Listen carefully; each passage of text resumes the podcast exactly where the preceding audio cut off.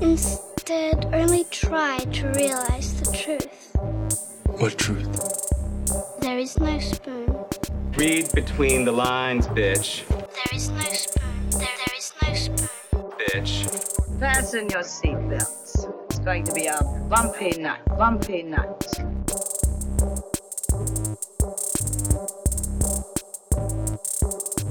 Saludos amigas y amigos, yo soy Mario Alegre Femenías Yo soy Rosa Colón. y esto es Desmenuzando. Yes. En el episodio de hoy vamos a estar discutiendo la primera temporada de Doom Patrol disponible en HBO Max. Y hablando de superhéroes raros, eh, vamos a empezar hablando del- de los trailers que han estado saliendo de Suicide Squad, que ya han salido Yes. dos. Eh, yo pienso que se ven geniales. ¿sabes? No Se puedo brutal. esperar a que sea agosto para ver esta versión de Suicide Squad dirigida por James Gunn, which looks super fun, super wacky. eh, y bien distinta en términos de estilo. ¿sabes? Como que es, es su propia cosa. No se parece en nada a la versión de Suicide Squad que vimos hace 3 o 4 años. Pero to be fair, la versión primera de Suicide Squad no se veía como nada at all. En, en su momento tampoco, ¿no? Doesn't look like anything. Sí, pero estaba tratando de, de mantenerse más o menos dentro del mismo color scheme y mood de las películas de Zack Snyder. O sea, no se ve jamás como una película de Zack Snyder, pero por lo menos. Tiene un poco todo- más de color, pero yo diría que eso fue uno de los problemas. Como que. mm, it's all about how you use it y cómo Ajá. se ve, pero. Pero había tanto. O sea, había tanto. El color estaba mal puesto de los personajes que no eran. Y, y pues esa película era como que hella racista y hella objectifying. Sí. So many problems. So many problems beyond. este. beyond si tenía color o no. It was just bad. Just bad. Y pensar que hay Este- gente ahora peleando por release the air cut, que es como que no. I know que ellos como que, do you want more racism? Do you want more objectification? Porque it was pretty Sí. racist. Según el director, la, la versión original scared the shit out of Warner Brothers. Y yo como que, pues no. No creo que haya Settle down, David. Ayers, porque for fun yo compré la novelización de la película porque la había escrito Mark Wade. Y déjame decirte que si las novelizaciones se basan en esos primeros, ¿verdad? Libretos. Eh, wow. Wow, wow, wow, wow. It was just as bad as. So, settle down, David Ayers. I'm sure que lo que los asustó fue tu non-metaphor de colonialismo. Este, y que en el 2000, whatever, tú todavía tuvieras una científica blanca yendo a raid una tumba de nondescript brown people para quitarle el poder. So, este, bájale, porque pusiste a todos tus personajes afroamericanos en animal print. Sí, si, si, le, si le fuera a Scared the Shit, posiblemente fue por cuál eh, politically incorrect era la película. Ellos ahí como que, geez, even we know about colonialism, this is horrible. Nosotros recibimos una charla la semana pasada con una experta en sensibilidad y esto está all wrong. What is this? I'm sure que lo que le asustó fue como que más escenas de Jared Leto. Este, como el Joker, que se supone que tiburón. Sure, sure, sure, sure. Pero este corto, hablando de tiburones. Eh, I know. King Shark. King, King Shark. Awesome. Super adorable. ¿Qué, ¿Qué talento tiene James Gunn para coger como que los animalitos and just make them the best? Porque mi, mi favorito de los Guardians es Rocket, by far. Sí. Anthropomorphic animals es su gift.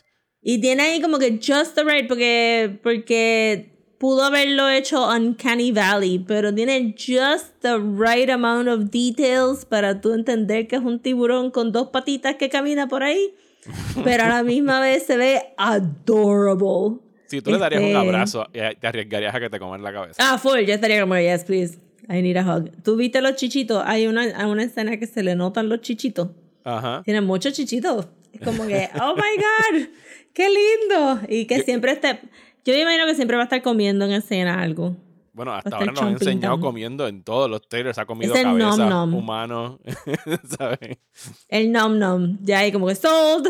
Toda la película puede ser él diciendo nom nom y comiéndose a todos sus sus compañeros del Suicide Squad. Just, Yo- yes, give me Yo that. creo, que, yo creo que lo que esto demuestra es que James Gunn eventualmente le van a tener que dar eh, una película de Howard the Duck. And he's gonna nail it. Porque that's his thing. I would imagine so. Este, porque de verdad, hasta el otro, el Weasel, se ve, se ve cute lambiendo la, la ventanita. Este, y, y se ve como que medio nasty. Sí, pero se ve cute. Y me encanta Idris Elba como parecería que es el líder en esta ocasión o sigue siendo el, este hombre, Yo imagino que el liaison es este Colonel Flag. Ese mismo flag. eh, pero que entonces este Bronze Tiger será como que el de facto leader una vez empiezan Bronze a morir Tiger. Me gusta Sí. el nombre. Right? Ajá. Es que, hello. Está súper cool. De verdad, esto, esto, este cómic tenía un montón de potencial. Se tardaron mucho en, en tap into it, yo pienso. Y, y ese huge misstep de tener ese hombre, David Ayers, a, a hacer una película a team up. Este. Ugh. Este, pero. Pero ahora se nota que sí, trajiste a alguien que sabe bregar equipos, que sabe bregar wacky, que trae dark humor, porque es funny. O sea, los Guardians es funny también, pero esta no se ve funny como los Guardians. Esta se ve No. más dark. Sí, no, las comparaciones que yo he visto ¿sabes? Ne- negativas dicen, ah, mira, James Gunn está, whatever this means, está marvelizando DC. Yo como que no, he isn't. ¿Sabes? Marvel jamás haría lo que está haciendo acá James Gunn con, con. Suicide Squad, ever. ¿Sabes? ¿Tuviste el mismo trailer que yo? Ajá. Él debe No, estar es gozando verdad. ahora mismo de que no tiene todos estos restraints que le ponían en Marvel para poder hacer lo que quería. Sí, exacto, y trajo sus panas de Guardians y a su hermano a trabajar para acá, y, pero se nota que lo... Se nota que, que el primero que el death count va a ser bastante alto, mucho más alto que la primera película que lo que hicieron yes. fue matar a just the brown people del equipo. este, pero que aquí se nota que va a ser un death kill y que va a ser un funny death kill, que los mains se van a quedar bastante safe. Obviamente no estamos esperando que ni Idris Elba ni que Margot este, Robbie. Y como algo le pasa a King Shark, yo voy a quemar todos los cines del mundo. no creo que. Sobre todo, si, si en algún momento King Shark iba a morir, después de la reacción en el trailer a él, yo creo que sí, tiene él que tiene que estar ahí como que. Uh, porque vivir. todos los comments en los. Y él, y él es bastante bueno contestando los comments en Twitter, es Sí. lo que me he dado cuenta. Como que le Y le contesta, para atrás a la gente. Y le, sí, le contesta directamente a la gente, no es como Ajá. que. Y se nota que es él contestando.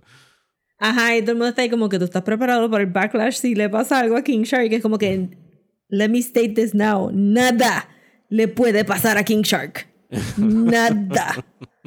Todos los demás se pueden morir gruesome deaths, menos King Shark. El último King tiro de la película survive. es King Shark sentado en the pile of bodies de todos los otros miembros del Suicide Squad. Incluyendo, incluyendo a Viola Davis, que se joda Viola Davis. También. Ella es eh, Waller, ¿es verdad el nombre de ella? Sí, Amanda Waller, The Wall. Ese casting está bueno. También me gusta mucho que, que aquí están enseñando que tú puedes ser un, un bigger person y aceptar que el casting. O sea, la película, la primera de Suicide Squad estaba malísima, pero el casting no estaba tan mal. Este, menos, este, Cara Delevingne con. Cara Delevingne está- con- cara- sí, Jared Cara. Delevingne está. puf, Jared Leto está súper colado ahí. Todos los demás estaban bastante bien. Yo creo que Captain Boomerang es de los que se va a morir en ese primer tercio de la película. Sí, es como que lo traen a esta película para boom, sacarlo súper rápido. Aunque vi un. Pero es que todavía pienso, pienso que muchos se van a morir en esa escena de, de Vietnam War Ajá. type of thing, porque ahí vi un boomerang y es como que, uh, este, ajá, como que, que el casting estuvo razonablemente bueno y que you could bring them all forward y se supone que Idris Elba al principio lo, habían traído como para re- reemplazar a Will Smith y James Gunn dijo que no, que quería dejar la puerta abierta para que Will, Smith regresara como Deadshot en algún momento, so... So que eso está bueno que y, pienso que es una buena actitud que maybe Marvel podría copiar para las películas de X-Men, que tú puedas decir como ok, pues mira, el casting está bien bueno en esta. ¿Sabes? En estos iterations, pues ¿por qué los vas a desperdiciar o los vas a votar y buscar gente nueva? Let's just bring them over con un really good script y give them another chance a, a de verdad actuar esos personajes. Porque, porque vale la pena. A mí me gustó Captain Boomerang en la primera. ¿Por qué no la vas a traer para acá? A mí me gustó Margot Robbie. Este, Cap, este Colonel Flag está on point. A pesar de que he's not really American. He's Swedish. Yes. Este, Pero hace un Y muy buen Viola- American accent.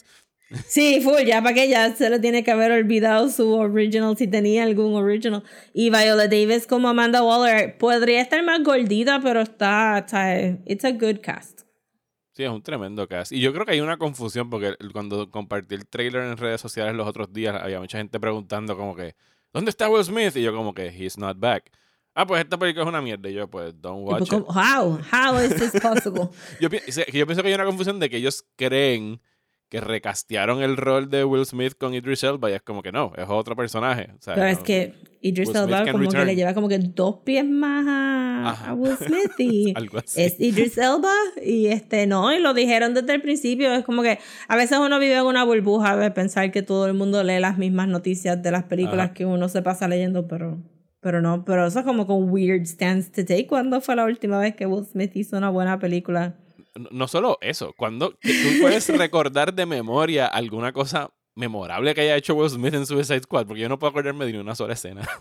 La escenita que pusieron en el en el trailer, que él dispara todas las pistolas and he's very good at it. Ajá, yeah, That's it. whatever. No, bien. Sorry, no me acuerdo de it. esa escena tampoco. Yo me acuerdo de las escenas de Harley. Me acuerdo de Enchantress y su movimiento extraño La para... Enchantress, sí. Pero el, el, el- el noodle, Pero- el noodle dance de no, Enchantress. no he necesitado volver a ver esa película y no tengo necesidad de volverla a ver. Y tampoco maybe no entendieron muy bien el concepto porque se supone que, que cuantas sean las películas de Suicide Squad que vengan, si son todas las películas tienen el equipo diferente menos los, las personas que manejan el equipo como Colonel Flagg y Amanda Waller, esos son los únicos que deberían de regresar. Yeah. Todos los demás están colados, Ujú. por decirlo así. Eso va a estar interesante. Pero es un good trailer. Good trailer. Me gustó Peter Capaldi. eh, me gustó que sale Starro. me gustó que Sí. se ve super wacky, super bloody y super fun. ¿Sabes? Tiene ese. Tiene De verdad que sí estoy confiada. Y mejor todavía va a salir en HBO Max y no tengo que ir al cine para verla. Yay, en agosto. Yay. bueno, aquí podemos, ya que mencionaste HBO Max, aquí nos podemos dividir, o en, podemos, tenemos dos segways, vamos a escoger. Eso fue Fun DC News, ayer recibimos Sad, Sad, DC Sad. News, o podemos ir por la ruta de HBO Max a hablar de Godzilla vs. Kong. ¿Cuál de los dos caminos quieres? Vamos a, vamos a Sad porque tiene que ver con, con, Ok. ¿verdad? con Sad DC Shared News. Universe. Sad Ok. DC News. Ayer, primero de abril, eh, se anunció de que Warner Brothers iba a estar shelving, no iba a estar going ahead con los proyectos cinematográficos que tenía de The New Gods, de- dirigido por Eva DuVernay, y The Trench por James Wan. Y no, lamentablemente no fue un April Fool's joke, this is actual, actual news. Eh, y pues la noticia a mí me cayó como un balde de agua fría, porque estaba, ese proyecto estaba bien al tope de, mis, de las cosas que más yo quería ver que llevaran al cine pero llevaba tiempo preocupado y se lo había achacado como que a la pandemia, de que no, desde, lo último que yo supe de ese proyecto fue un tweet de, de, de Eva DuVernay del 2019 anunciando que Tom King iba a estar escribiendo el libreto con ella. Y yo dije, yes, Tom King. O sea, él escribió una serie, una miniserie de Mr. Miracle que a mí me encantó. Nítido, Match Made in Heaven. Pasó todo el 2020 y no se supo, yo no escuché nada de ese proyecto. Y, y cuando tú empiezas a dejar de escuchar noticias de un proyecto, es como que, ¿qué está pasando aquí? ¿Qué está pasando con la preproducción? Sí, ella había puesto un tweetcito de que estaban reunidos haciendo script Ujú. writing y después no volvió a decir más nada y lleva como que hablando de Queen Sugar todas estas todas estas últimas semanas y es como que hmm, Y parece que Ok. se queda ahí, o sea, se quedó en preproducción. Hay un libreto probablemente escrito en algún sitio guardado que o nunca leeremos. treatment. Sí, un script treatment. Eh, nunca hubo casting news, no hubo nada por el estilo. Y qué bueno, porque yo creo que hubiese sido peor si hubiésemos escuchado de posibles castings y de repente se caía. Pero de las cosas que se estaban mencionando ayer en los trades, en los artículos que estaban corriendo, supuestamente, esto cojanlo con pinzas, es que Warner Brothers como que vio que cuando salió lo de Zack Snyder con Darkseid y ahora en el Snyder Cut no quería que hubiese, quería dejar un espacio entre esta aparición de Darkseid, que es una aparición mínima de Mínima. Darkseid en lo que sale en el Snyder Cut. Y cuando pues, porque Darkseid es un in- personaje importantísimo en los New Gods y todo suena como que excusas en realidad. Yo, Rosa dice que es que no querían pagar por la película. Y Sí, yo siento que esto fue como que un, wait, ya nos pillamos diciendo que todos nuestros estrenos van a salir en HBO Max y no están haciendo lo de Disney de cobrar extra, están ahí como que literalmente for a month you can watch them en teoría for free porque no te suben ni la mensualidad ni nada. Y que ellos dijeron como que, espérate, si esto no va a ser como que un huge tent pole y la gente no está yendo al cine tanto, aún cuando ya empezaron a vacunarse, pues Digo, ellos ya le Vamos- pusieron fecha de expiración a eso del HBO Max. Ellos ya llegaron a unos acuerdos con los cines para el 2022 de, de 45 días de window. Sí, pero de- 45 días, No para, nada. alguien que no puede pagar un cine en Nueva York, 45 días es nada. Tú esperas un mes, Sí, y, mes y un medio. poquito más y ya, Mes y lo ves. Como que no... Yo no encuentro que eso fue tampoco un super endorsement a los cines ahí. Eso fue como que un, pues está bien, este, pero que tuvieron que haber hecho la matemática y haber dicho, "Ah, ahora mismo lo que tenemos es Flash, no tenemos a Superman, tenemos a Flash y a Batman. Y probablemente le quieren Black meter más Adam, chavo. Black Adam es lo otro que tienen en agenda. Black Adam, pero está ahí, ahí, porque está en ese momento donde, well, you know, we've had it for 10 years already, y ahora fue que empezamos. Se supone que venga Shazam 2, Black Adam, de Flashpoint este, y de Batman. Flashpoint, que llevan ahí un rato, y The Batman, que es la más adelantada que está de todas estas películas. Sí, no, ellos acabaron de filmar hace como dos semanas, salió una foto del director de que ya estaban rap y sale en marzo del año que viene. Ajá, y las otras están ahí al punto de, ¿tú sabes qué? No la vamos a hacer nada. Y se La, caen. la segunda más adelantada es la de Flashpoint, que tiene un director, tiene un cast. eh, Tiene un tercer director. fecha. Tiene un tercer director, sí, tiene un tercer director. Para mí eso está ahí como que en cualquier momento alguien va a estornudar y va a decir que la de Flash no va a salir. Punto. de Black O sea, Adam lo que necesitan mero- es Ezra Miller que le dé un puño más a otra mujer en una barra para ellos decir que Flash no pasa. Fíjate, ahora que lo dices, yo creo que hasta la de Black Adam, por el mero hecho de que es Dwayne Johnson, está más sólida que la de Flash. Porque Pero Dwayne él lleva Johnson un- años, Ajá. años, no sé.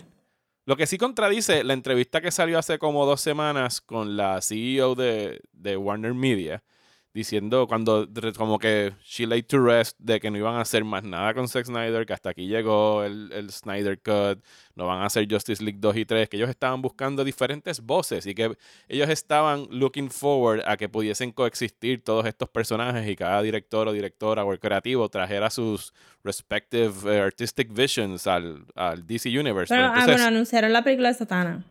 Ah, exacto, la película de Satana que la va a, estar mí- escribiendo Emerald Fennell, que es la directora de Promising Young Woman. Sí. Para mí, todo, ellos dijeron, holy shit, New Gods va a costar bien caro. Esto es un CG Fest y no va a salir al cine con los bombos y platillos que nosotros queremos. Este, sácala de ahí. Pero sácala de ahí ¿tú dirías porque... que New Gods es un, ¿sabes? Es un nicho dentro del comic book fandom. Es algo que Sí. el, el Fourth World no es como que lo más popular de DC. El Fourth No, World de- jamás. de, de Jack Kirby. O sea, que ellos tienen que haber dicho, bueno, esto no es Batman, esto no es Superman, no es Wonder Woman. Pero no eso es lo que ellos League. siempre dicen. Esto es lo, Ajá. ¿sabes? Eh, para ellos siempre Batman va a ser el que hace chavo. Ajá. Por eso es que las películas animadas, se, cuando salieron, cuando empezaron a vender las películas animadas de DC, dijeron que esto era una oportunidad para traer tantísimas historias diferentes. El momento que sacaron la de Wonder Woman, este, dirigida por, creo que fue Lauren Montgomery, y no hizo tantos chavos como Death of Superman y la otra de Batman que sacaron antes Hicieron de eso, dijeron, oh no, no, no, no, Batman". no, no, no, espérate, espérate, espérate. Esto va a ser Superman, Batman, Justice League. Superman, Batman, Justice League. Hicieron Superman, Batman, Green Lantern. Uh, uh. Y ahí echaron para atrás. Superman, Batman, Justice League. Superman, Batman, Justice League. Ah, otra de Green Lantern. Uh. Y después dijeron, no, no, es que vamos a hacer estos shorts. Y sacaron estos shorts de Doctor Fate. Y sacaron shorts de John Constantine. Y ahí, y ahí se murieron los shorts. Yo creo que sacaron como cuatro.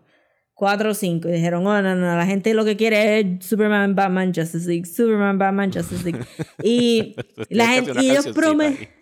Sí, Superman, full. Batman, Justice League. Super, porque eso es lo que eso es lo único que ellos piensan. Entonces, ellos habían anunciado en animación que si el Judas Contract se tardaron como cinco años en hacer el Te- Teen Titans Judas Contract. Y en las películas live action es lo mismo. Ellos sacan una película y dicen, mira qué valientes somos. Y de momento dicen, no, but my Batman money. My Batman money. I need it. Y ellos no tienen ahora nada que tienen, este, las de Grindelwald no le van a hacer Harry Potter money. Ellos están No. betting en esta de Batman para que la de Batman pague todas las otras películas y ellos Las- tienen que haber la- dicho, Las de Grindelwald yo creo que esas películas originalmente creo que anunciaron que iban a ser 5 o 6 y ellos están Cinco o buscando la manera de acabarla en 3. Es que ¿quién se le ocurre? Porque querían Harry Potter money y ellos siempre quieren Batman money. Y en algún momento alguien tuvo que haber mirado alrededor de la mesa y haber dicho, ¿quién fue el que aprobó esto de New Gods? Porque esto es eh, un zafacón de chavos que vamos a gastar y la gente lo único que sabe es Darkseid, nadie sabe Orion, nadie sabe Highfather. La gente tiene una idea de Big Barda, tienen una idea de Scott ¿Tú Free. crees? Yo pienso que ni eso tienen. O sea, Porque yo- salieron en Justice League Unlimited. Ah, Eso sí, pero Todos salieron en Gods dos salieron en episodios League. o algo en- así. Bueno, no salieron. y ellos tienen que haber dicho, ¿qué estamos pensando aquí? Porque esto nos va a salir como en 400 millones de pesos y nadie la va a ir a ver. Y por eso, y me imagino que, que si el COVID no hubiera llegado, ellos hubieran ridden the high de decir como que, ah, pues tenemos los cines llenos, olvídate, tírate ahí lo que sea, porque nadie se va a tirar una película de, de Jack Kirby. Y de momento dijeron, The cocaine wore off. We have approved this. We have approved this. No, suéltalo, suéltalo. Este, y Sí, na- Satana. Nadie, nadie está llorando por The Trench. Eso era como que, whatever. The Trench era para James Wan, for sure. The Ajá. Trench era como que tú quieres que te haga Conjuring 3, me tienes que dejar de hacer The Trench. ¿Y quién es Satana? Este- Háblame de Satana. Why should I be excited about Satana? Satana es una de las magas más famosas. Es la hija de Satara, que era un mago bien famoso. Y su, su thing es hablar en al revés. Ok. Es, este, that's how she focuses her power. Y de los 80 para acá, pues primero la pusieron como que esta hija tratando de averiguar qué había pasado con su padre. Después de Crisis se convirtió como que en un. En un Nexus character. Si tú quieres bregar con magia, tú hablas con Satana. Y eventualmente la pusieron, ¿sabes? Cuando decidieron que John Constantine también iba a ser un personaje de magia que iba a poder bregar con mucha gente, pues entonces los parearon a los dos. Ellos dos no se llevan porque han, han tenido como que on and off relationships. Y la magia de ellos es bien diferente porque Satana, aunque a Satana le salen las cosas mal y no es como que un perfect magician, eh, tú sabes, este, tampoco es tan chaotic como John. Pero entonces la cosa es que ella es un stage illusionist, so ella se vende como que ella hace estos parlor tricks eh, en stages, but she's really actually an occult, este, O sea, que magic es un figure. actual magic de, de, de showmanship, de que hace magia. Sí, pero eso es para esconder el fact Sí, that she can actually do magic. Ajá. ajá. So que tiene ahí par, pero si notas, eh, sería una película bien rápida y barata de hacer. Este, que es lo que, lo que parecería que son las demás, porque Flashpoint. Flashpoint puede que salga carita. Shazam no creo que salga cara. No, ellos no gastaron mucho en la primera Shazam. Le meterán a lo mejor un par de milloncitos más a la segunda, pero that's it. Y cuidado. Y Black Adam no creo que tampoco, porque Black Adam va con Shazam. So no creo que fuera de maybe flashbacks de él en Egipto. Este, que esto no vaya a ser un, un super breaking the bank. Y yo me imagino que fue eso, como que ellos vieron la lista de películas y dijeron, ¿cuántas necesitan chavos y cuántas de verdad la gente va a ir a ver? Porque Shazam le gustó mucho a la gente, eso se van a tirar a ver Black Adam. La gente lleva esperando Flashpoint, pero no están hablando de Aquaman 2, no están hablando de otra de Superman, no están hablando... ¿Me entiendes? nada, están como que... Ajá. Satana fue lo único que yo... El de Batgirl está muerto también. Bueno, el proyecto que era yo de Josh shelf- que- yo espero que en algún momento lo, lo rescaten del shelf, porque Pues- yo quería, tenía muchas ganas de ver esa versión. Recuérdate que cuántos años tuvieron esa película de Wonder Woman y cuántos tuvieron cuántos Mucho, años tuvieron esa película de Aquaman. chacho, un montón. De 10 a 15 años. la veremos eventualmente. Y, y cuidado que la veremos más En rápido HBO de lo que uno. O la veamos como una serie en HBO Max. O la vemos más rápido cuando ellos, si de verdad le funciona esa ventana de 45 días, pues maybe ellos dicen como que, ok, pues ya hicimos chavos con estas otras películas, vamos a meterle a los New Gods. yeah. Pero pues. Porque de eh, verdad, pues, pues, I va can see why they did it, pero no entiendo la, no entiendo la, el razonamiento de tu pensar de que en, en el mismo año que tuvimos dos Jokers, Ujú. y dos Batmans, que tú estés diciéndole a la gente que, que esta película que es La gente no puede carísima de- bregar con que haya dos Ajá, Darkseid. que, que hayan dos Darkseid cuando tú sabes que sí. Cuando usaste las mismos, los mismos actores de una película de Suicide Squad para tu soft reboot, este, como que no, no hace sentido y creo que, que es simplemente una idea de, de crear como que, qué sé yo, crear esta idea de que de que cuando las películas fallan es que los directores están peleados o es que, que el estudio favoreció a un director por encima de otro cuando es siempre chavo, es siempre chavo, es como que they just looked at the money y dijeron, nah, nadie va a ver esta película, fuck it. bueno. Eh, pues sí, eso fue el sad DC News. Entonces, Yeah. recorriendo el otro camino, eh, HBO Max, eh, este pasado miércoles, estrenó Godzilla vs. Kong en HBO Max y tuvimos la oportunidad de verla.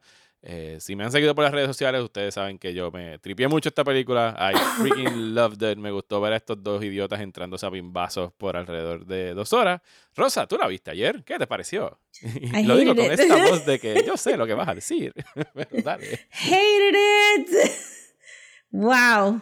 Este, realmente también hice como que un binge y revisité la, la de Godzilla de Gareth Edwards y este y vi la segunda parte por fin que la había empezado a ver y, era- y la había cambiado como que just disgust la había apagado. Este y vi Kong Island que no me gustó tampoco y como que estoy realizando que no me gusta King Kong. Ok. en general Pero estás bien, Este- estás, estás- estás del lado correcto, de Team Godzilla.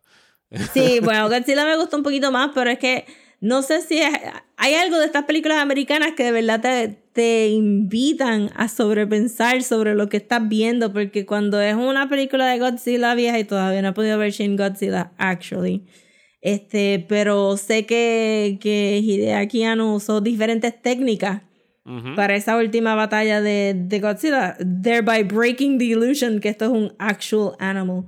En las películas estas americanas se van tanto al lado de, de realism que es como que toda la película, toda la primera media hora yo pensando, esa isla no puede aguantar a ese mono. There's no way. Si él arranca un palo todos los días, no habrían árboles en esta ¿Qué isla. come? ¿Qué ¿Cuántos come con aquí? Ajá, ¿qué come? ¿Y cómo la isla sostiene ese apetito? Y todas estas cosas que me hacen pensar simplemente porque están ahí, están hablando, entonces él se levanta y tú escuchas el boom de ese pie y tú dices, pues ahí no se hubiera hecho un roto en la tierra. Eh, No estaría ya la isla toda hollow de estos hoyitos. Y lo otro que no me... que me pareció weird fue que la película no era, no era de Godzilla. No, No era eh, Godzilla. eh, eh, ella. O sea, a mí me gustó, y spoilers, a mí me gustó porque Godzilla le da como tres pelas a Kong. Eso hay Sí. que dejarlo ahí. Pero definitivamente la, la trama leans towards Kong en todo momento. O sea, Godzilla está ahí solamente para en- llegar a darle bimbazos al, al macaco este. Si fuera eso, sería cool. Pero es como que empezamos con estos dos científicos, que son, by the way, el científico afroamericano no volvió a salir. El de Perry Mason. El policía de Perry Mason. Ah, no, no volvió a salir. No volvió a salir, wow. Y yo veo estos dos y es como que, ah, mira, está la de Vicky Cristina Barcelona. Rebecca Hall, ajá. Ajá. Que, has she apologized for that movie? Who knows? Scarlett Johansson certainly hasn't.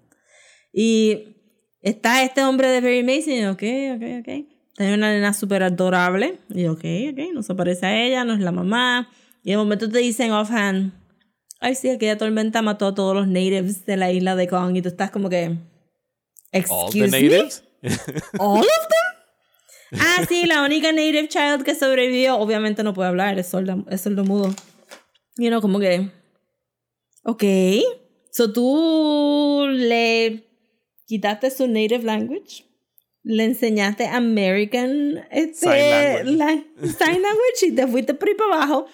La usaste como bait, la usaste como de interacción con Kong. La pusiste en peligro toda la película. Esa niña no se supone que esté viva. By any Bueno, rights. no Igual que. Kong, Kong no se supone que esté vivo. Kong se supone No, Kong se hubiera muerto hace tiempo. ¿Quién ve un mono así de grande y dice, chain him to a boat? Pero, Bueno, eso fue en, en- en defensa de los americanos. Eso es un homage a la película original de King Kong vs. Godzilla que lo trasladan en un bote para llevarlo hasta donde tiene que pelear. 1920s people se lo creo. Ajá. Digo 1960s people, pero está bien. 1960s people, ok. 1960 people se lo creo. 2021 people, mm, no sé. Ese, ese barco era bien estrecho y el momento que se vuelca, dio- dio vueltas yo como tres veces. Please, What were you thinking? Como que, por favor, esto era obvio. Si ese mono se miraba un poquito hacia la derecha un poquito por la izquierda, todos ustedes estuvieran ahogados ahora. Props a la científica que decidió encerrarse en un tubo de metal para salvar a la niña que puso en peligro en esta situación solamente para realizar que iba a morir ahogada en el tubo de metal. Entonces lo otro que, que, entonces, pues fine, whatever, lo puedo dejar ahí porque no me gusta Kong and I'm biased. Pero entonces la parte de Godzilla era bien flimsy. Y tienes a Billy, Billy Bobby, Billy Bo- Millie Bobby Brown. Billy Bobby Brown, Billy Bobby Brown. Y, y al lovable New Zealander child de Deadpool. Ajá. Y a, a Paperboy. Todos Paperboy. mejores personajes Brian. Tyree Henry. Ajá. Todos mejores personajes que los de Kong. Y están ahí perdidos, este. montados en un tren. Literalmente lo único que hacen es montarse en una guagua, montarse en un tren, llegar a Hong Kong, realizar. Hackear a hicieron? Mechagodzilla. Echar, No, ni siquiera que- hackear. Yeah, echaron it's, it's a café. robot Godzilla. y el New Zealander dice, no, it's Mecha Godzilla. You know, ¿cómo? Tú brincas a esta conclusión. Porque, porque it you like the name. cooler. Debieron de verlo por lo menos tener como unas siglas ahí, Mecha Godzilla. Lo que sí les doy es que Monarch y Apex tienen surprisingly good logo branding para las compañías. Ese lo- esos dos logos minimalistas, clean, retro, es como que, yes, dame la camisa de Monarch, dame un maletincito de Monarch, I am here for that look. Pero todo lo demás era. Hasta me cago Godzilla se veía hasta como que un poquito muy flaco. Yo Sí, como no, que, no, no se ve como My el boy. My Sí. boy is thick. Estaba todavía en prototype mode, lo que le vino a ganar a, a Godzilla, posiblemente. Me encantó toda esa tecnología. Necesitamos el skull de Ghidorah o Ghidra Para controlar Eh, mentalmente a Mechagodzilla. para controlar con unos tubos ahí de luz. Pero necesitamos que alguien upload a frequency de una tecnología que estaba en el. Sí, pero conste que a eh, le ganan porque derraman café en una rendija para... Claro que sí. O sea, Es que el momento, el momento que él dijo, I can guess the password, you know, you can't guess the password. Nobody can guess any password, a menos que tú seas como que Watchman y estés en la computadora de Osimandias y estés mirando el libro que dice Ramses 2 que está ahí, porque todo es de Ramses. Tú dices, ok, pues es Ramses. Pero, other than any other situation in life, no hay manera de que tú trates de adivinar un password y él ahí, super game. Nah, Yo no sé quién café. programó esta computadora, but I'm gonna guess the password, you know. Child, you're not gonna guess the password. a Y mí el me café gustó. y ya. I liked it. Yo- A mí me gustaron. este, I mean, está fun, pero to be fair, la película invita a que tú consideres estas cosas because they really do strive for realism de Sí. alguna manera u otra. Sí, no, no, no tienen el. O sea, las películas de Godzilla japonesas son ridículas, pero son ridículas and they know it. Aquí yo entiendo lo que tú dices de que los animales, sobre todo Kong y. O sea, Godzilla pelea contra monstruos, monstruos de otras galaxias y otras cosas. Y tú puedes, como Ujú. que, olvídate, ahí tú puedes meter lo que te dé la gana en términos de reglas. Kong es un gorila gigante. Y eh, aquí lo hicieron más gigante todavía para poder llegar a la escala de Godzilla, porque si fueran a tamaño real de donde respectivamente vienen, Godzilla nada más tenía que levantar un pie y aplastarlo. Sí, That's it. aplastarlo hizo.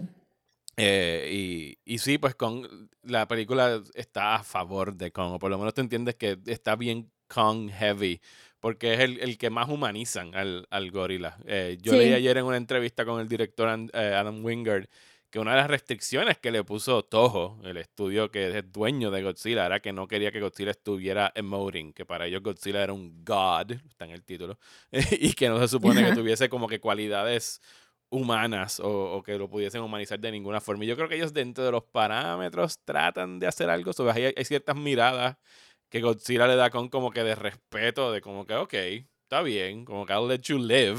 lo que al final Oh, básicamente God, I'm tired of you. Being a nuisance. I'm going back to the ocean where I Ay, can live. insoportable. Este.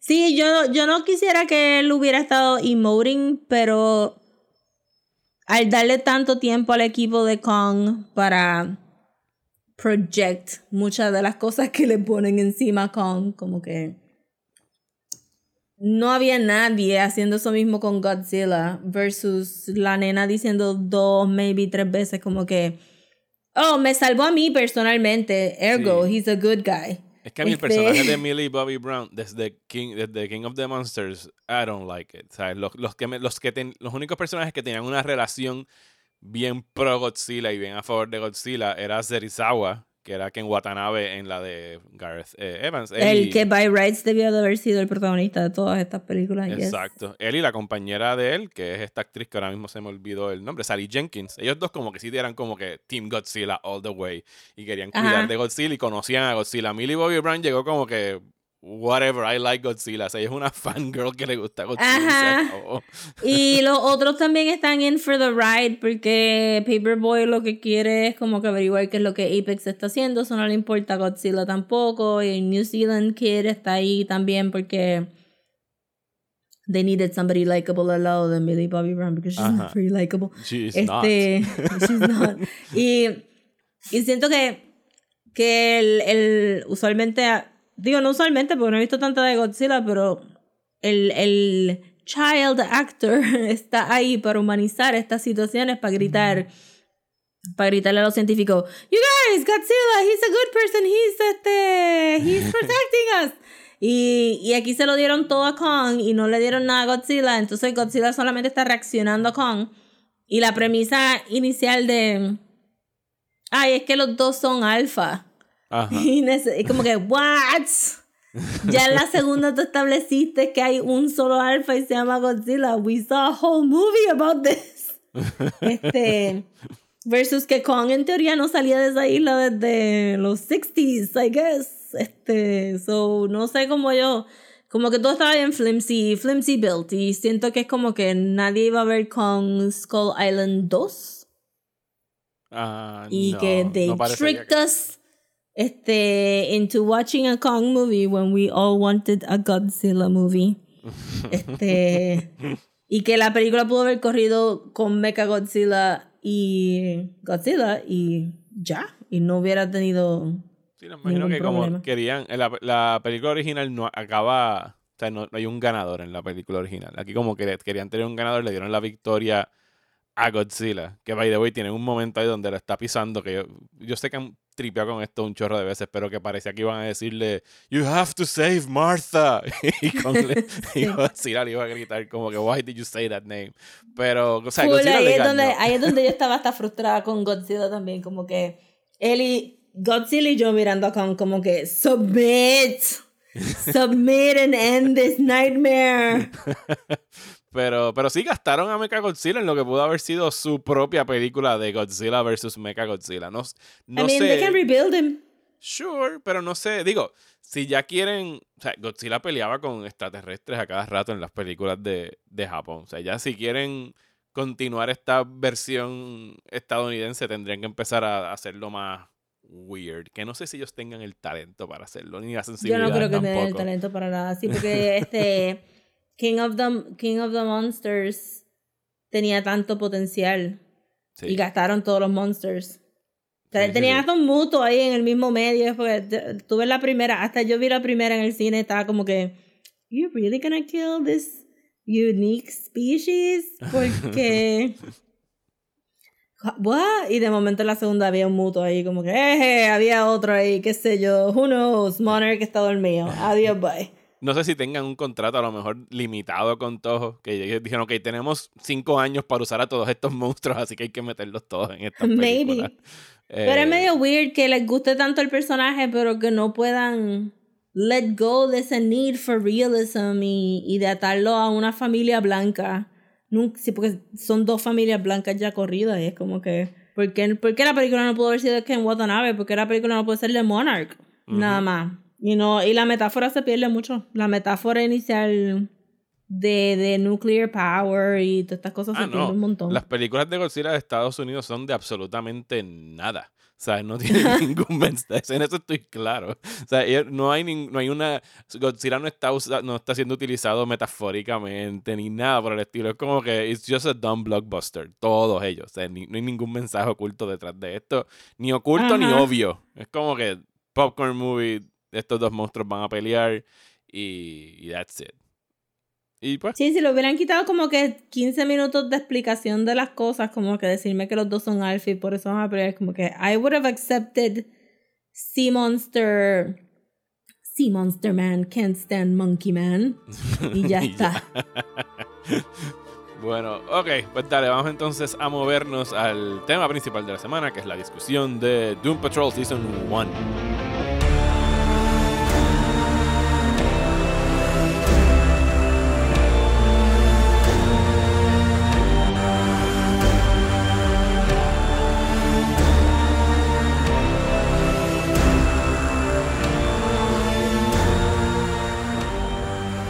Pues yo no sabía absolutamente nada de Doom Patrol fuera de que era un cómic de, de Grant Morrison. Que Grant Morrison sabemos que es un desmenuzando favorite. Aquí ya tenemos, Sí. si quieren escucharnos hablar de Invisibles, pueden ir way back al 2019. Pero el- de Grant Morrison es como el segundo o el tercer iteration de Doom Patrol. Sí, mala mía, exacto. Grant Morrison trabajó en Doom Patrol, pero no es el creador de, de Doom Patrol. Sí, es toda la razón. Eh, ¿Y quién Sí. es Doom Patrol, Rosa? Háblame de Doom Patrol. En los cómics, Doom- antes de hablar de la serie. Pues Doom Patrol era un cómic de 1963 y se supone que fueran estos oddball misfits, no son the most good looking superheroes. Y pues mucha gente dice que, digo, la fecha predates los X-Men. Y este tiene como que un X-Men-like flavor, porque tiene High Professor, que está en silla de ruedas, tienes todos estos oddball characters que no saben este eh, controlar sus, sus poderes. Y pues mucha gente dice que, que Stan Lee se copió un poco de, de Doom Patrol para no sería la X-Men. primera vez. no sería la primera vez y de verdad que hay mucho intercambio en esas primeras épocas. O sea, que totally see este, ellos diciendo como que, oh, ok, mira, podemos hacer esto mismo, pero of course ellos tropezaron con algo mucho mejor. Que cogió más la, la imaginación de la gente, los X-Men versus Doom Patrol, que se quedó un poquito hacia el lado. eh, se quedó un poquito hacia el lado en DC, porque después los otros equipos también le quitaron. DC tiene tantos equipos, oh my god. Pero este. Una vez salió por Justice League y después salen los Teen Titans y tienen este como que todos estos otros equipos, este Challengers of the Unknown, los Blackhawks, como que todos estos team books y, y Doom Patrol se queda un poco hacia el lado. Bueno, el Legion of Eh, Superheroes que hablamos hace poco también. El Legion of Superheroes, que también salió más o menos para esta época. Pero entonces después con Vertigo, eh, yo estoy brincando como que whatever otros, porque realmente el de Grant Morrison es el más famoso. Después y, y es el eh, que, y es el que a lo mejor pienso yo toma esta serie toma más prestado de la versión de Grant yo Morrison. siento que sí, que toma un montón más prestado. O sea, sa- salen los Doom Patrols viejos en la serie. Rita es una de los Doom Patrols viejos, pero me gusta que la hayan puesto aquí con el grupo de, de Grant Morrison. Y este, y entonces este le dan este chance a él a escribir porque le dieron un chance de escribir todo. A Grant Morrison le dan un chance de escribir lo que él quiera. Y él dijo, ah, pues yo quiero Doom Patrol. Y sacó esto, este como que limited run. Y trajo todos estos conceptos bien crazy como Negative Man. Digo, los arregló. Arregló estos conceptos bien crazy. Pero sí me, pa- me parece que Jane es un actual character que él se inventó. Eh, creada por Grant Morrison, yes, y Richard Ajá. Case. Que es un buen concept. Eh, y Robotman siempre ha salido. Y al principio estaba Beast Boy con el Doom Patrol. Y después lo mueven para Teen Titans. Y, y Grant Morrison trae todo este como que queerness también al, al cómic. Que obviamente no iba a estar ahí en los 60. Ujú. y todos estos really weird concepts. Eh, tengo que decir que tampoco de todas las cosas, y obviamente trae a Flex Mentalo, Ajá. que es pretty amazing. Flex Mentalo sí es una creación de él, de Grant Morrison. Pero era antes de sí. Doom Patrol, ¿verdad? Creo que salió porque tiene su propia serie. Ajá, sí, yo he visto cómics de Flex Mentalo. Ajá. pero creo que está, está ahí, cre- ahí. creado por Grant Morrison en agosto del 90 sale, el, sale en Doom Patrol por primera vez. Sí. Y después tiene su propio cómic. Ajá, sí. That makes sense. So, exacto, entonces eh, él hace toda esta serie, pero DC como que no lo coge muy en serio. Yo tengo todos los trades, pero los tuve que comprar de segundas manos porque they were out of print forever. ok. Y eh, fue en la convención de, de cómics de Ponce que, que había unos vendedores que tenían un zafacón de trades y ahí encontré como tres o cuatro. Y era como que, "Ugh, los tienen aquí, I'm gonna buy them. Porque conseguirlo era un peo. Y después de, al rato fue que dijeron, está bien, vamos a sacar esto en trade de nuevo. Y ahí fue que pude completarlo. Ajá, porque todos estaban out of print. Punto. Como que era old Vertigo stuff. Hay tanto, hay tanto old Vertigo stuff que tú no puedes conseguir ahora. No sé si está en Comixology, pero si tú quieres un trade de old Vertigo stuff, como los primeros, primeros, primeras series, que Ajá. no tenían nada que ver, que eran original stories, ¿dónde tú consigues eso? En ningún lado. Y pues me gustó un montón. Y cuando dijeron que iban a hacer la serie, primero fue como que, boo, porque la hicieron para el service, el streaming service de DC. Sí, el DC Universe se llamaba eso, si no me equivoco. Ajá. O y era como que, oh, no me acuerdo cuál era. I'm never gonna see it because I'm never gonna pay for this service. And I was right, porque después se fueron para HBO. La historia me dio la razón. Exacto, I was right not to invest. Y no Este, tuviste que esperar muchísimo, porque la, la serie estrenó en febrero 2019 en el DC Universe Streaming Service y después se movió a HBO Max en eh, abril del año pasado. Así que Yo no sé ni por qué trataron de hacer ese streaming service, de verdad que no sé. Eh, so- lo hicieron solamente para Porque cancelar todo Swamp el mundo tiene uno. Yo no he visto ni un Fue. solo episodio de Something y dicen que no es tan mala, Va pero- CW, so yo voy a esperar. pero la van, pero no van a hacer más, ¿sabes? Como que ellos cancelaron Something y se acabó, o van a- no van a hacer más. Sí, ¿o lo van a volver a traer para el CW, se supone, y que van a poner el primer season de nuevo y que van a seguirlo. Ah, ok. Pues no, yo me quedé en que lo cancelaron incluso antes de transmitirse. Yo creo que era un revuelo así lo que me acuerdo de, de Sí, que ellos pusieron un episodio y dijeron, cancel that shit. Cancel it.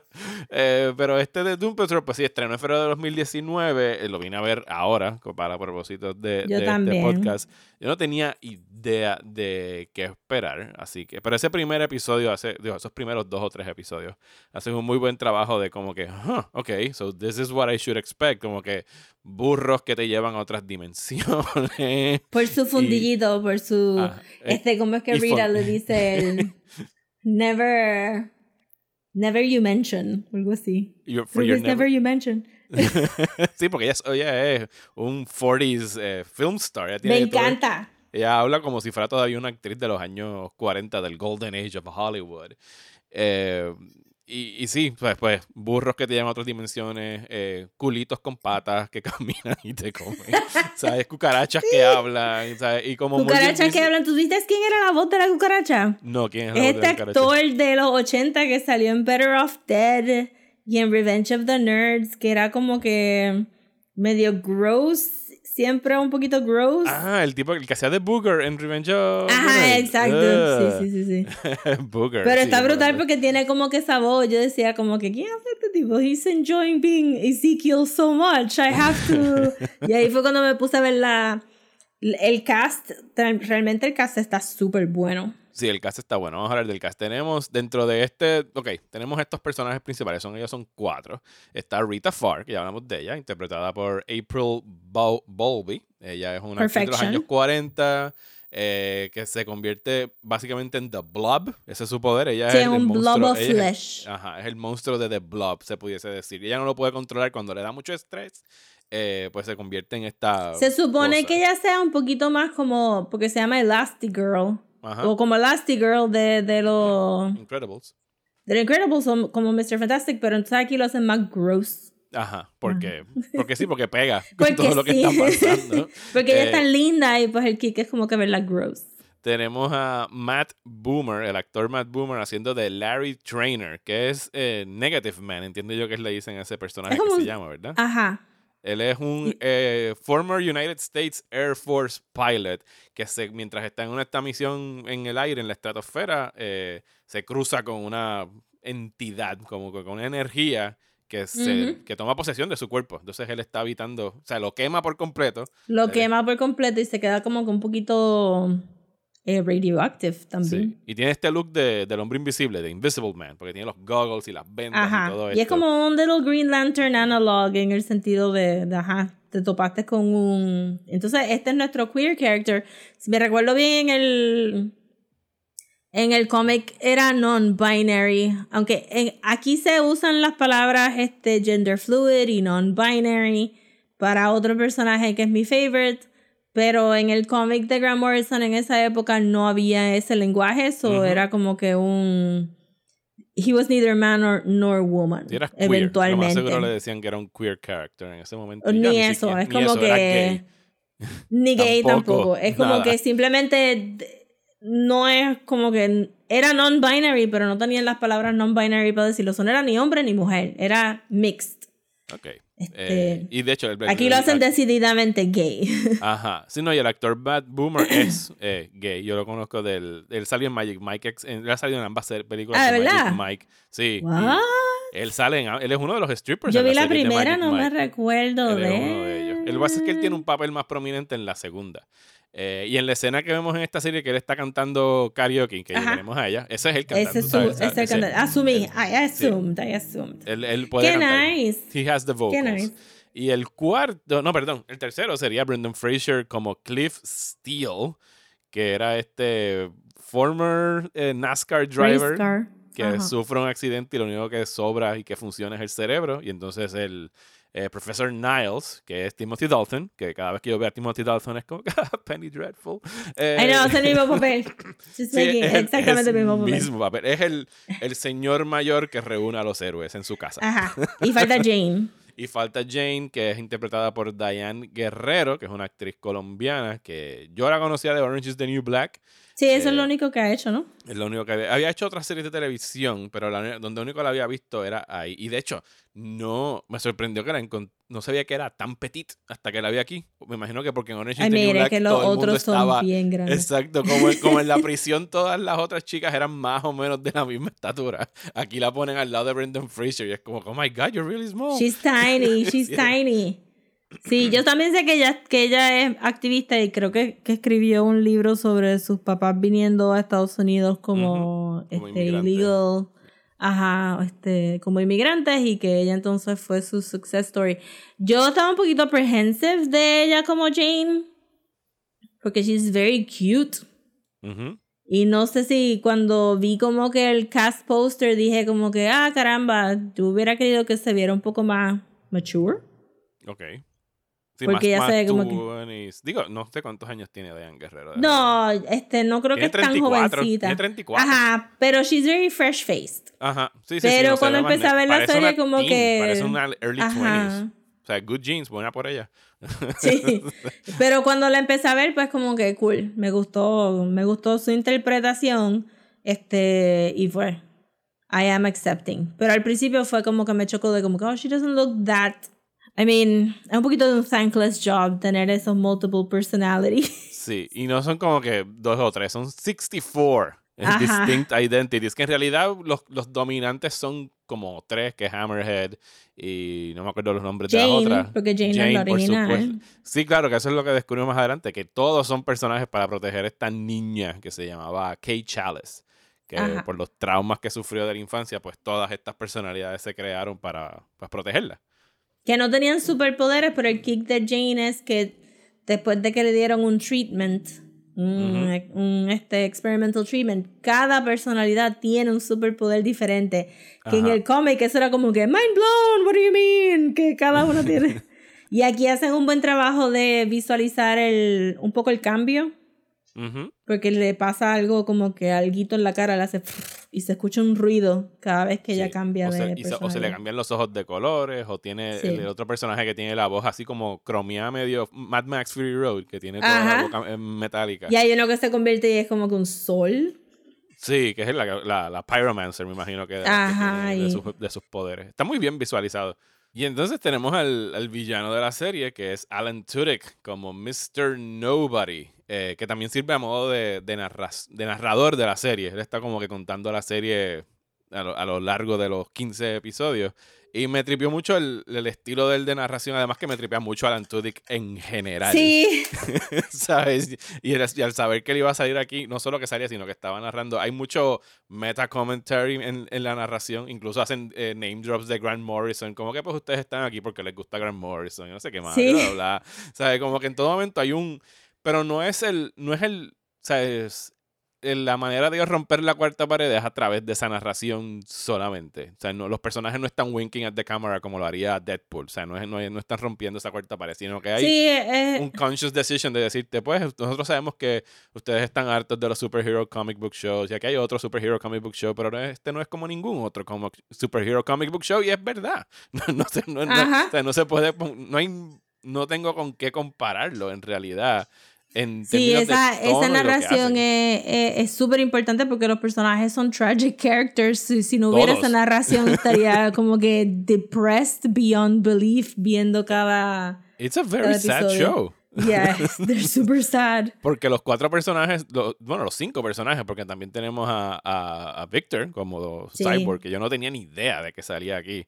Eh, pero todos son personajes que con sus respectivos traumas, traumas profundos. They are broken people, todos, todo y cada uno de ellos. Eh, el de eh, Cliff Steele perdió a su familia en el accidente. El, eh, Larry ha vivido pues en el closet que- toda su vida y exacto, una Robert- familia. Ajá. Pero más allá, porque también es. te- técnicamente esto es casi como body horror.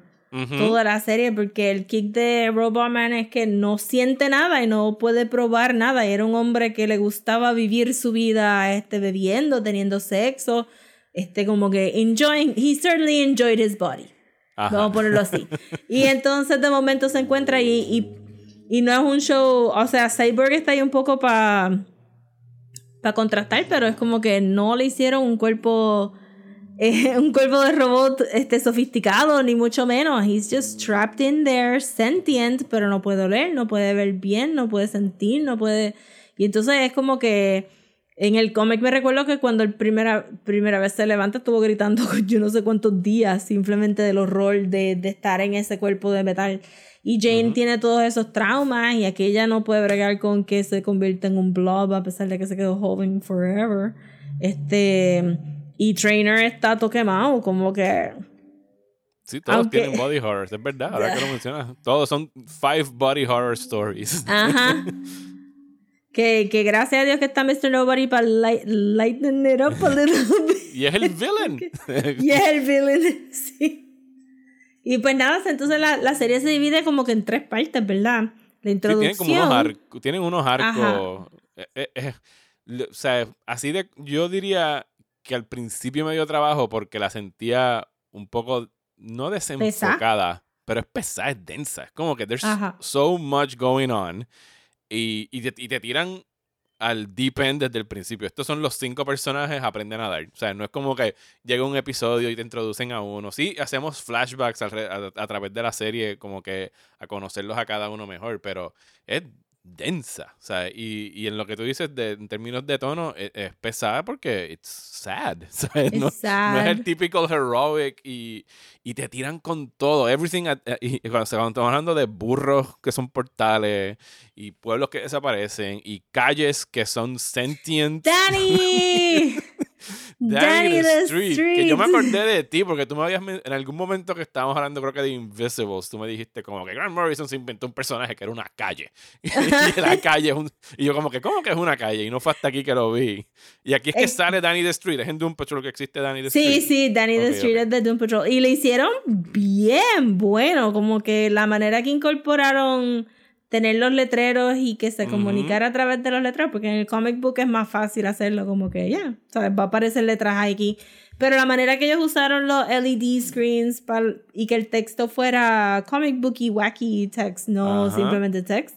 Very nice. Me gustó mucho Danny, me gustó que lo que que le pusieran ajá, Queer Street. gender queer, este non-binary y que todo el mundo lo aceptara y que el cabaret fuera un drag show, eso estaba brutal. Claro, o sea, yo dije como que esta- es de, de todas las cosas super Grant Morrison, hay un montón, dije como que esto es 100% Grant Morrison. Esto que Sí. O sea, pareció una escena que pudo haber sido un sitio de jangueo en The Invisibles fácilmente. Sí, y que todo el mundo estuviera accepted en, en, el street y que siempre fuera bien joyful. Este, de verdad les quedó exactamente igual que el cómic y eso fue como que un really nice revelation. Porque ya yo sabía que iba a salir porque otra persona en Twitter que es bien fan de Doom Patrol también había estado como que obviamente estamos late to the party watching this first season so Ajá. este ya habían puesto como que "Ah, the street sale what the hell so estaba estaba waiting for the episode pero de verdad quedó súper lindo so I liked it a lot me, me gustó también las interacciones de todos ellos con Danny Sí, no, quedan, quedan bien chulas. sea, y, y que en realidad se siente bien cool la, la unidad del equipo. Porque empiezan, ¿sabes? Como que el, el- Niles es el father figure, es el Professor X de este bonche. Pero en realidad el, el personaje, la relación que se da entre Cliff y, y Diane, de Jane, perdón, eh, que él como que pierde una hija que después resulta que no la pierde, sino que está viva y no sabe que él sobrevivió al accidente de cierta forma. Y hay como un father-daughter relationship ahí que se Sí. da, que también queda como que bien nice. Y, y Rita bregando con sus propios issues y Larry también con lo que... sí pero Rita Larry también es se convierte como que el mother figure de todos ellos Ujú, Rita es Porque el ella es más vieja que todos ellos. ajá Y, y Larry que vivía, o sea, tenía una esposa y todo, ¿sabes? Está teniendo una vida que no que él no quería y la esposa sabía que él era gay. Ajá. No, y este, y el, el, los father issues de Cyborg que vieron en Justice League se cargan también a esta iteration del personaje. oye, by the way, aquí hay dos cyborgs y Patrol hay no, un está cancelado, mira para allá. Este, que, que, ajá, que tienes ese, ese constant mistrust de lo que el papá de Cyborg quiere hacer con el cuerpo de su hijo versus lo que, lo que Cyborg se quiere, quiere quedar humano. Ujú. Y hay una escenita bien, bien triste también de él entrando por primera vez al dating app, a Tinder. A tomarse una foto y... ajá. Ay, que todo el mundo estuviera como que, ugh, no, you're a monster, you're a freak. Eso era como que, ay, bendito. Porque Cyborg es el más chiquito de todos ellos al final del día. Sí, por aquí, aquí sí, él es el más chiquito de los cinco. Y aquí Cyborg no es... O sea, el, eh, Ray Fisher se veía más adulto en la Sí. de Zack Snyder. Este se ve chamaquito. Porque Jane se ve chamaquita también, pero ella es más vieja. She's just young looking. Porque estaba, este, era young adult en los 70. Ujú. Porque la ponen bailando en, en un punk show. Sí, y la trama tiene estos mini arcs. O sea, empezamos con la desaparición. En realidad todo gira alrededor de la desaparición de Niles. eh, y que vamos descubriendo que Mr. Nobody eh, empezó con un experimento nazi, como todo empieza en los cómics, Of según él course. dice. que, que tienen el running joke de este hombre asiático que es bien funny. Este, que se convierte en Animal Vegetable Mineral Man. ah, sí, sí, sí. Que yo pensé que eso, diablo, yo tuve que buscar información de Animal Vegetable Mineral Man, porque dije, esto no puede ser verdad. Y sí existe. But it is, it's true, It it's true. y vi una foto del cómic y yo, oh my god, es verdad. También es una creación de Grant Morrison, lo busqué. ¿Sabes? Yes. Como que es super weird. Pero, pero que sí, que eh, todos ellos se convierten en metahumans porque fueron experimentados eh, en ellos. Y Mr. Nobody, el poder de él es que él puede crear realidades para torturar a, a las personas. Eh, y le decían Mr. Nobody porque su esposa hace tiempo dijo como que you're a nobody y se le quedó pegado el Mr. Nobody. Sí, que es como un poquito throwback al, al Killing Joke origin del Joker. Ajá, sí, definitivo. Eh, y tienen estos mini arcos, eh, mini arcs, porque tenemos el arco de, de la desaparición del pueblo, tenemos después lo que ocurre con el Eye of el, el, el Ay, sí, el, el, este, el Decreator. Y que se inventan el Recreator. Ajá, y, y no hay, o sea, como que hay estos mini arcs de, de tramas que duran dos o tres episodios antes de proseguir al próximo, pero que, que sí, pienso que está muy bien desarrollado, pero que al mismo tiempo, como no hay una, o sea, no hay un clear eh, endpoint al principio de esos episodios, como que por eso me dio, me costó un, no lo podía ver, no, no era una serie para binge watching, tenía que ver como Ajá. un episodio hoy, dos episodios máximos, regresar a los. Por eso, disculpas atrasadas, porque la semana pasada no hubo episodio. Yo me tardé porque en realidad eran 15 episodios, que, o sea, y, y son, y son largos, o sea, son episodios Son largos. largos. y, Sí, yo tuve que hacer un big push ya al final y sentarme y decir, ok, I'm gonna binge los últimos episodios, porque si no, I'm just never gonna, I'm just never gonna finish it porque me está gustando un montón, pero no son episodios que tú puedes ver todo el día y salir de ahí como que ja ja ja ja, be Doom Patrol. este, especialmente Sí, cuando no es como ya te ver vas re- 30 minutos de WandaVision y ya. Ajá, exacto. Y entonces como que ahí todo el rollo, oh, no, ¿verdad? Es que Jane es como que sexually abused. Entonces, ay, Dios mío. Y entonces el, este, los otros, pues el novio de, de Trainer se pone viejo y tiene como que este love-hate relationship con el entity que tiene adentro de él. Y entonces Rita siempre está depressed. Y es como que, you know, oh my god, tengo que seguir viendo esto. I'm just, I just have to finish it. Pero se va poniendo, o sea, cada, cada story arc tiene su wackiness, pero también mueve el character development forward. So ya al final, como que todo el mundo está aceptando sus hang-ups. Y como que se pone un poquito más liviana la serie ya para el final. Sí. ¿Vas a ver la segunda temporada? Sí, estaba esperando grabar esto primero para no confundirme. Ok, ok. con- Digo, porque la, temporada acaba bien abierta a continuar la, la segunda. Y viene una tercera. Está, ya está Greenlight que van a producir una Creo que es lo mejor que salió de los non-CW shows. So, más vale que lo continúen. Sí. Sí. No, y que tiene una buena casa en HBO Max. Y la gente la está viendo. Cuando dije, anunciamos que íbamos a hablar de Doom Patrol, un chorro de gente A mí dijo, no como que, han "Yes, pedido un montón a hablar de. Doom Patrol. Así que como que gracias a todos pidieron, ustedes que nos pidieron que habláramos de Doom Patrol. Sí, yo estaba súper pendiente. De verdad es que, o sea, a veces tendemos a hablar en DC demasiado en términos de películas. Y en las películas ellos están bastante atrasaditos en, en comparación con Marvel, pero, Ridículamente Cuando- atrasadito. Digo, pero cuando tú comparas lo que en- ellos han hecho en televisión, pues... Llevan años, décadas. Ajá, yo estoy. O sea, yo no estaba viendo Doom Patrol a pesar de que lo quería ver porque tenía que ver 24 episodios de Flash. Tuve que, que como que poner eso to the side, mis CW shows to the side para poder ver este eh, Doom Patrol, más le pones el hobble de haber estado en un servicio que, que no duró mucho y pues cuando lo movieron para HBO Max lo puse en mi queue a las millas, pero realmente, tú sabes, tenía que ver Supergirl, tenía que ver Flash, tenía que ver un montón de otras cosas Todas antes cosas de llegar a Doom viendo. Patrol. Sí, y que creo que en televisión, pues, WandaVision está cool y eh, Falcon and the Winter Soldier está ok, pero tú sabes, no son, no son siete seasons de Flash, no son No. siete seasons de Arrow, de Supergirl, de Batwoman, de Black Lightning, que se está acabando ahora. So, es como que en televisión DC ha hecho muchas cosas bien cool. Legends of Tomorrow nada más. Este. Que esto está vecinito a Legends, porque Legends es como que el G-rated Doom Patrol. Bless them. Este, eso que sí, que, que realmente en televisión DC le ha metido un montón de cosas y tener, tener tanta variedad que, que tu nena se pueda sentar a ver Supergirl y que nosotros nos podamos sentar a ver Doom Patrol es un montón. Yes. So que le doy props por, ah, por tener todo este revolujo en televisión, aunque a pesar que parece que, que lo van a dañar un poquito ahora, porque me cancelaron mi Black Lightning. Este, pero fe, y Rosa, ten Supergirl se acabó, pero está bien porque Superman y Lois está bueno supuestamente también. Está so. bien bueno. I'm liking it a lot. Yo, o sea, Pues nada más he visto tres episodios hasta ahora. eh, digo, yo, yo no he visto todos los eh, Arrowverse shows, pero este está fácilmente entre mis favoritos. O sea, Pues, de verdad que le han metido mucho en televisión y en televisión se pueden hacer tantísimas cosas y si esto, si Doom Patrol hubiera hecho un, una película para HBO Max no hubieran tenido ni un cuarto del character development que pudieron sacar en Y estos el, 15 y el episodios. cast es super good. Me encanta el cast de esta serie. O sea, Sí, de verdad que sí, están todo. Perfect.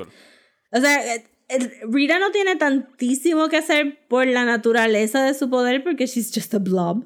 Pero el delivery que esa mujer le da las líneas y cuando hicieron los flashbacks de New Year's Eve, este, y eran los 70 y ella, come, you're missing the song about the booty.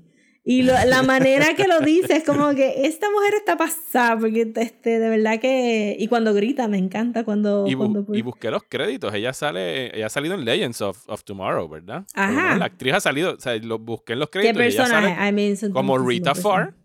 Como Rita Farr. Oh my god, sí, porque ellos salieron. What? ¿Is this a crossover? Pues lo voy a buscar, Sí, voy a revisitar ese episodio porque ellos, han- el, el Doom Patrol viejo ha salido en Batman Brave and the Bold y han salido en. En este, me parece que también salieron en Justice League Unlimited. Eh, Pero ajá, este Rita siempre ha sido de- del otro. Del otro Doom Patrol, el que vimos que está super cool con los retro costumes rojos. Ah, no, pues yo la vi. Salió en. Salió en Titans también, que yo no he visto la serie de Titans. Ah, yo no he visto Titans. pero Ve, de verdad que DC ha hecho demasiado de cosas para. Para este. Para televisión. Yeah. Pero sí, o sea, gracias por insistir en que viéramos Doom Patrol. Eh, Yes. y, y ya reportaremos cuando en algún momento acabemos de ver la segunda temporada. we'll, we'll get there. No, full. No, y, me- y tú sabes tercera. que, este, para cerrarlo también, el tercer acto estuvo, o sea, no hay manera que tú puedas decir que hubo un dip en ningún No. momento en este season, porque después de todo ese wacky stuff, la manera que cerraron todo lo, que cerraron este, la ratita, Ezekiel, el... Sí, la, la la cucaracha. este, cómo todos ellos usaron sus poderes y sus talentos para poder, este, get, oh my god, no hemos hablado de Wade, no hemos hablado ni de Flex Mentalo ni de este Beard, No, Beard no hemos Hunter. hablado de Flex Mental. Mira, no hay nada más que a mí me dé, no hay nada que me dé más asco que ver a alguien comiendo pelo. Yo tuve que virar la cara en mientras eso estaba pasando. ¿Dónde tú has- ¿En cuántos casos de escenas donde la gente come pelo? Hay un drag show que son bien gross y Ok. uno de los challenges era filth y el drag person sacó pelo de, de un bucket y empezó a chew it y fue como y de momento cuando el Beard Hunter hizo lo mismo fue como oh my god I'm gonna throw up this is disgusting este pero qué qué actor más perfecto para el Beard Hunter what the hell este no bueno. By- rights ese papel no debió de haber sido tan bueno by rights. Eso tu- pudo haber sido un throwaway character. Y obviamente pues introducen a Flex Mentalo, que es el strongman de los comic books. A Grant Morrison le gusta siempre jugar mucho con esa idea de, de todos estos tropos de... eh, en, otro, en otra serie de cómics, este, The Filth, él, él se inventa un personaje que piensa en thought balloons y la gente puede ver los thought balloons, ¿verdad? Este, y aquí es algo similar, como que ese meta commentary de, de algo que es bien historical de comic books, y entonces lo sacas y de momento es este tipo that just flexes his muscles and things happen. este, y que el, el look es bien iconic también porque el tipo parece un beefcake de verdad, como que un proper beefcake peludo, Ajá. como que con los giros. Se Yo nunca brutal. lo había visto a él. De hecho, busco los créditos y no tiene Devin Chandler, se llama el actor. I mean, porque claramente dijeron, we need a beefcake, beefcake. No tiene que tener talento. O sea, just bring him here. But he's actually very funny también. I mean, es, es un poquito. Estaba. Ayer estaba buscando la definición de himbo. Porque estoy rewatching. que es Himbo. Este. Un himbo es un hombre que tiene, tiene que ser fuerte. Tiene que ser un hunk. O sea, tiene que ser reasonably good looking. Pero tiene que ser kind. Ok. Ah, no, y tiene que ser stupid. ¿Sabes? Como que no puede ser inteligente. Tiene que ser, este, exacto, strong, kind y stupid. Porque si es este strong y kind, solamente es un hunk. Este, y pues tantísimos iterations. Pero un himbo es un nene que es bien cute, es bien fuerte, pero es medio brutito and you love him for it. Y fue Harvey en Sabrina, este, ya me estaba diciendo, es un himbo, y es como que es verdad, y es como que Flex es un himbo también, porque he's strong, he's kind, and he's And he's stupid, y es como, stupid. God bless him. Este, pero, y y son personajes que como que they warm your heart. Ya, este, y, y obviamente le dieron una escena bien graciosa, que es la escena del orgasmo en Danny Yes. the Street.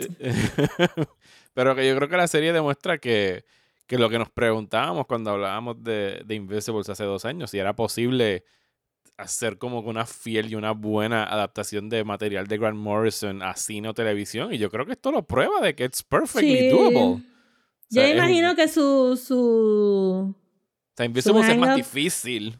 O sea, Sí. es mucho más difícil. Pero no es tan, tan difícil si lo haces en una serie de televisión. You have a lot No. of time para build it Tendría up. que ser serie. No, es- no funciona. parte- Son tres Sí. temporadas. Según los mismos tres arcos que usamos para hablar de la serie, podrían hacer tres, tres temporadas de The Invisibles. Yo imagino que el hang-up sería como que la violencia. De ellos Sí. decir como que, oh, it's too violent, tienes que tone it down. Y nadie diciendo, no, you can't tone it down. The Este... violence is the purpose. The violence is the pro- exacto, es parte de esto. Pero realmente sí, esto enseña que, que si DC quiere hacer un montón de estos high concepts que Grant Morrison se ha inventado, como el Ultra Menstrum y, y, y meterle de verdad el multiversity que Grant Morrison creó, pues que es super doable si hiciste Doom Patrol. Y, y quedó tan bien, pues you can do anything, really. Sí, sí. Después que tú puedes tener un personaje que es una calle, it's all It's downhill. fine. Exacto, do you it. can do anything.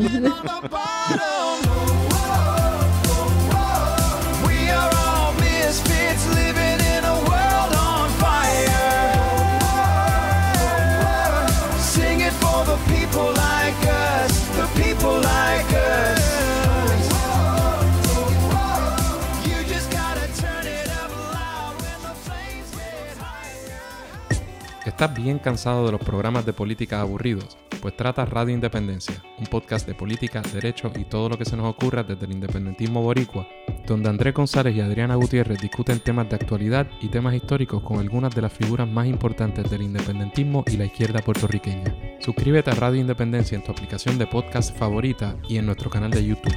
Únete ya. Y hasta aquí este episodio de Desmenuzando. Muchísimas gracias por escuchar. Queremos invitarles a que se den la vuelta por nuestra página de Patreon en patreon.com slash desmenuzando, donde pueden suscribirse desde un dólar hasta cinco dólares al mes y recibir episodios adicionales, así como una invitación a que se unan al Desmenuzando Discord server, donde pues todos los días estamos por ahí comunicándonos a través de esta aplicación de mensajería. Queremos darle un update de nuestro plan de Adventure Time que se está acercando. Rosa, ¿qué es la que hay con Adventure Time? Pues la que hay es que hay una cosa que se llama la vida. Y la vida hay que vivirla. y se mete a cada rato en nuestros Se planes. nos interrumpe nuestros planes constantemente. Y pues ya estamos empezando abril y hemos llegado a, a ¿verdad? un level realization de que 100 días para ver 10 seasons de Overly Adventure. ambitious. Considerando que también hemos visto Lost en todo. Yo por lo Sí, menos que, yo que he visto to todo be Lost. fair, cuando decidimos 100 días para Adventure Time, no sabíamos que íbamos a empezar a ver Lost Ajá. también. Fue un happy accident. Eh, pero pensamos que, que maybe we overextended ourselves a little bit. Este, especialmente con, con este mes que tuvimos que hacer tantas asignaciones para Ah. el podcast.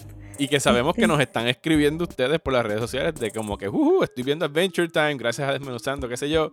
Pero son 10 seasons, gente, de 200 y pico episodios en total. Yo sé que son episodios de We 12 minutos. Did pero not do the math correctly.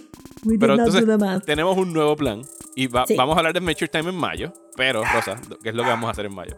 Vamos a tratar de hacer, porque como son 10 seasons, pues vamos a llegar al halfway mark. So vamos a ver del season 1 al 5, incluyendo el 5. Y En pues mayo. entonces en mayo. Y vamos a estar tocándolo, como dijimos, que no iba a ser un recap de episodio por episodio, sino que vamos a estar tocando los temas en general, o sea, lo- los themes de la historia, como religión, daddy issues, este, friendship y todas estas cosas. Y pues dependiendo de lo que de los temas que se toquen del 1 al 5, pues esos son los temas que vamos a discutir en mayo y entonces pues continuamos viendo el resto de los seasons para otro later to be announced date. O sea, Probablemente a- julio, dijiste. Sí, para verano, julio, sí, porque junio ya tenemos el tema, que le podemos adelantar Sí. que van a ser Sí. possessions.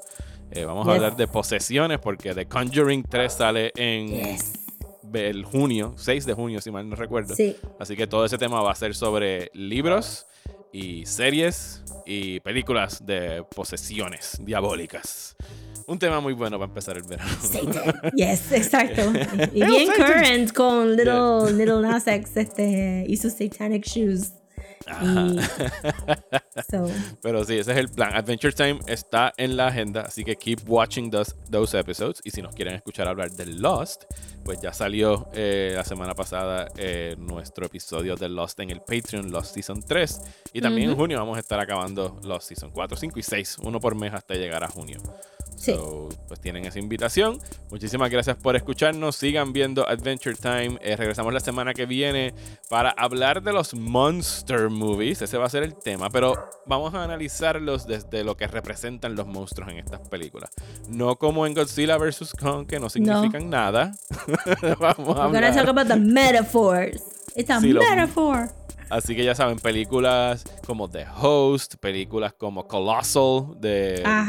De- Dios mío, ¿cómo se llama el director español? Nacho Vigalondo. Nacho Vigalondo, Godzilla la original, todas esas películas donde los monstruos sí representan algo y no solamente eh, consumerismo desmedido, ven al cine a comer popcorn, pues vamos a hablar de esas películas eh, la semana que viene. Gracias por escuchar Rosa, donde nos pueden conseguir en las redes sociales. Nos pueden conseguir en Instagram como @desmenuzando, en Twitter y Facebook como @desmenuzandopod y si nos quieren mandar un email nos pueden mandar el email a desmenuzandoelpodcast@gmail.com. A mí me encuentran en Twitter e Instagram como Mario Alegre. Y a mí me consiguen en Twitter, Instagram y Facebook como @sodapopcomics. Muchísimas gracias y hasta la semana que viene aquí en Desmenuzando.